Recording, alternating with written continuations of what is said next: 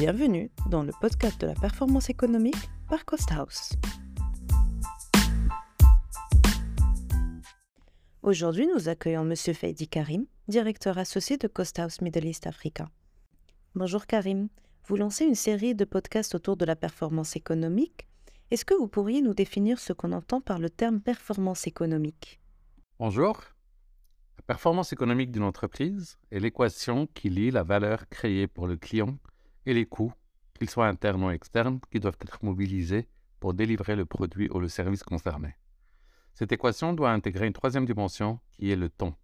En effet, l'agilité à se positionner rapidement sur un marché, ce qu'on appelle le time to market, doit être combinée avec la capacité à créer de la valeur durablement. Donc la performance économique n'est pas du cost killing Nous sommes régulièrement interpellés par des clients ou des collaborateurs sur le nom du cabinet, Cost House. Dans un premier temps, le mot cost emporte toute l'attention et le cerveau qui fonctionne par rapprochement et connexion successifs, tel un GPS qui envoie sur un chemin de terre pour gagner quelques hypothétiques secondes, propose Cost Killing. La douce maison protectrice et structurante est ainsi remplacée par un tueur. La maison des coûts, en français, l'ordre des mots porte tout le sens du concept originel, est une démarche d'analyse des coûts et de structuration des chantiers de compétitivité qui a été formalisée dans l'ouvrage publié en 2003 par les fondateurs du cabinet, juste avant le lancement de notre activité. Le sous-titre était Comment réduire vos coûts sans licencier ni délocaliser. Les fondations de ce qui nous anime au quotidien étaient posées. Comment améliorer la compétitivité des entreprises pour maintenir et développer l'activité et l'emploi dans nos territoires? À l'époque, notre énergie se focalisait sur l'industrie qui avait déjà subi les assauts de plus de 30 ans de désindustrialisation. Mais aujourd'hui, ce combat doit être mené dans tous les secteurs d'activité de notre économie. Notre conviction est que le maîtrise des coûts ne doit pas être ignoré, ni même stigmatisé. Le mot maîtrise doit être considéré dans son sens étymologique premier, qui vient du latin magistère, celui qui renseigne et comprend le comportement de l'objet de son enseignement. Ainsi, la maîtrise des coûts ne peut se rapporter à l'expression couper dans les coûts. La maîtrise des coûts induit la compréhension des mécanismes complexes qui lient la réalité quotidienne de l'entreprise, l'éventuelle dimension technologique de son activité et la dimension économique. Celui qui maîtrise les coûts se libère du carcan financier et peut prendre des décisions économiques éclairées. De manière concrète, comment pourrions-nous, selon vous, ancrer une culture de la performance économique au sein de l'entreprise? La lecture de la presse économique ou les retours d'expériences malheureux en entreprise ne font que confirmer que nombre de décisions économiques sont prises plus sur des croyances à la mode que sur un raisonnement économique solide externalisation, standardisation, délocalisation, centre de services partagés, uniformisation, digitalisation. La bonne compréhension de ce qu'on a l'habitude de désigner comme la mécanique des coûts, c'est-à-dire la compréhension fine des inducteurs réels qui peuvent servir la compétitivité d'une organisation, d'un produit ou d'un service, devrait être au cœur des préoccupations des décideurs. Cela nous permet de défendre le fait que la compréhension et la maîtrise des coûts doit être la première marche de la performance économique. En effet, il est important de passer du contrôle de gestion à ce qu'on appelle l'ingénierie des coûts, qui a pour objectif de rapprocher le métier et l'économie. Cela passe notamment par la structuration du contrôle budgétaire et des processus procurement to pay, mais surtout par la mise en place de modèles économiques ou modèles de costing ou de comptabilité analytique permettant de piloter les coûts et la marge des différents objets de coûts et axes analytiques. Je rappelle qu'un objet de coût est la désignation d'un périmètre qui peut être une entreprise, une partie de l'entreprise, un produit, un service, un composant, un geste, etc. La modélisation du comportement des coûts est un facteur essentiel de succès d'une entreprise. Dans le cas du produit, avec un costing paramétrique ou analytique, dans le cas d'une entreprise avec un modèle de type Activity-Based Costing, chaque fois il s'agit de donner du sens aux éléments économiques, de les connecter à la réalité de faire en sorte que la lecture des chiffres puisse donner une émotion, une réaction qui oriente vers une piste de progrès. Et souvent, cette piste est contre-intuitive. Mettre plus de matière sur le produit, ou encore relocaliser une activité à une entreprise, enfin constater que l'augmentation de la taille d'un site industriel ne favorise pas forcément sa productivité. On reviendra dans un poste dédié sur la mise en place de modèles de costing, mais je me permets d'insister sur le fait que la compréhension et la maîtrise des coûts ne doivent pas être réservées à quelques-uns dans l'entreprise, mais au contraire être largement diffusées. Nous déployons chez certains de nos clients des passeports euh, formation à large échelle dans l'entreprise afin de mettre au même niveau de compréhension les financiers et les opérationnels et de partager une grammaire commune. Si l'ingénierie de coût est la première marche de la performance, quelles sont les deux autres marches? La deuxième marche de la performance économique est de conduire des chantiers de compétitivité en dépassant les approches cost-killing, comme on l'a dit plus haut, et en améliorant la, la compétitivité et la valeur. La compréhension du comportement des coûts permet d'identifier des leviers de compétitivité au-delà des pistes classiques.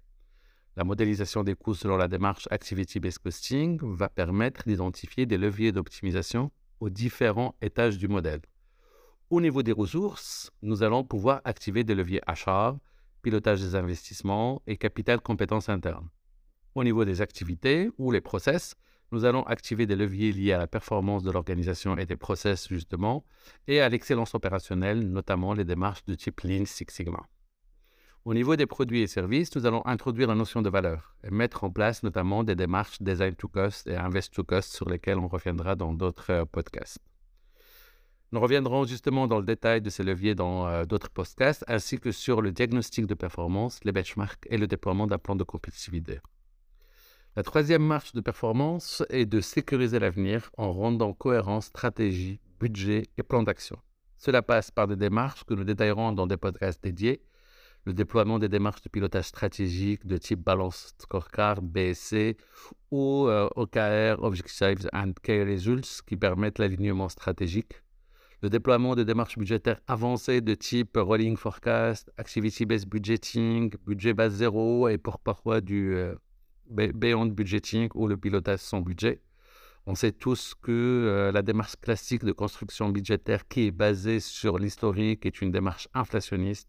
Donc, il est intéressant de déployer des démarches budgétaires avancées euh, qu'on vient de lister. La mise en place d'une gestion de portefeuille projet orienté création de valeur, permettant d'optimiser le budget d'investissement, euh, ainsi que le déploiement des processus projets et de l'agilité à grande échelle, qui va permettre le delivery et le time to market. Enfin, la crise sanitaire et économique que nous avons traversée nous a clairement montré, s'il y avait encore besoin de le faire, la difficulté de piloter dans un environnement fait d'incertitude. Cela confirme notre conviction qu'une démarche, de pilotage par objectif de type OKR ou Balance Scorecard doit s'accompagner d'un dispositif de simulation économique permettant de répondre à des questions de type what if sur la base de plusieurs hypothèses business, économiques, financières, etc. Justement, en parlant de contexte actuel, comment réconcilier la performance économique avec la crise environnementale que nous vivons? Alors, le développement durable est depuis quelques années au cœur des préoccupations sociales, politiques et économiques de notre société. Or, l'environnement, le social et l'économie ne font pas toujours bon ménage dans l'entreprise. Le consumérisme, comme on le connaît, voudrait que les consommateurs achètent toujours plus, si nécessaire en créant nos besoins, quand l'écologie a besoin que l'on consomme moins et mieux. Cependant, trouver le juste équilibre de ce nouveau paradigme est nécessaire pour notre avenir. La responsabilité sociétale des entreprises, qu'on appelle la RSE, est une démarche dans laquelle les entreprises intègrent les préoccupations sociales, environnementales et économiques dans leurs activités et dans leurs interactions avec leurs parties prenantes sur une base volontaire. La RSE est donc une déclinaison concrète, appliquée et pragmatique des concepts de développement durable qui infusent les stratégies, les processus et les outils des entreprises. Et contrairement à la pensée commune, la définition des deux concepts montre que la performance économique ne s'oppose aucunement à la notion de développement durable et responsable de l'entreprise. Au contraire, les leviers sont communs dès lors qu'on dépasse une vision court-termiste et simplement financière. Tout d'abord, au niveau stratégique, engager une organisation dans une démarche RSE ne peut être une décision déconnectée d'une vision stratégique en cohérence avec les principes sous-jacents, notamment l'élargissement des parties prenantes qui doivent être servies par stratégie. On voit ainsi apparaître dans des démarches de type balance scorecard de déclinaison de la stratégie un axe stratégique RSE qui va permettre d'être décliné en objectif opérationnel, en plan d'action et en indicateur. On bascule d'un mode de vie donc où l'on considérait les parties prenantes de façon hiérarchisée à une vision des parties prenantes comme constituant d'un réseau d'acteurs indépendants. Au niveau opérationnel, quel point commun entre le marketing né de l'émergence d'une société dopée à l'ultra-consommation, les ressources humaines organisées pour optimiser la gestion des salariés, la RD qui autoprogramme l'obsolescence d'un produit et les achats arc-boutés sur le triptyque coût-qualité-délai. Des solutions alternatives démontrent qu'il est possible d'insuffler de la RSE au sein des directions opérationnelles de l'entreprise de manière transversale.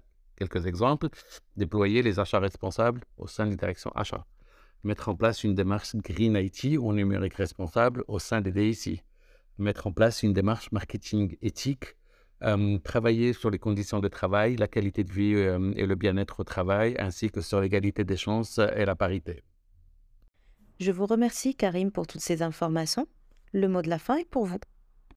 Afin d'ancrer la culture de la performance économique responsable au sein de nos entreprises, il est important de se doter et de monter en maturité les fonctions performance, c'est-à-dire des fonctions contrôle de gestion, pilotage de la performance, achat, PMO, euh, donc l'ensemble des fonctions qui concourent du software asset management au sein des DIC. Euh, donc il est important de structurer ces fonctions, de les dimensionner, de les doter de capacités euh, techniques, de compétences, d'outils, afin de pouvoir mener des chantiers de compétitivité, analyser la structure de coûts et pouvoir structurer une démarche sur la durée.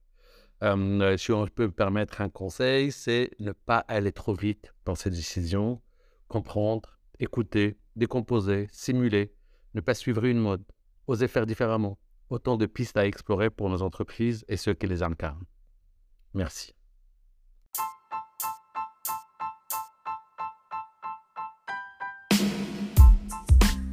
C'est tout pour aujourd'hui dans notre podcast de la performance économique. N'hésitez pas à nous contacter si vous avez des questions ou des suggestions pour de futurs épisodes. Et n'oubliez pas de vous abonner à notre chaîne pour être informé des prochains podcasts. Nous vous remercions de votre écoute et à bientôt pour de nouvelles discussions autour de la performance économique.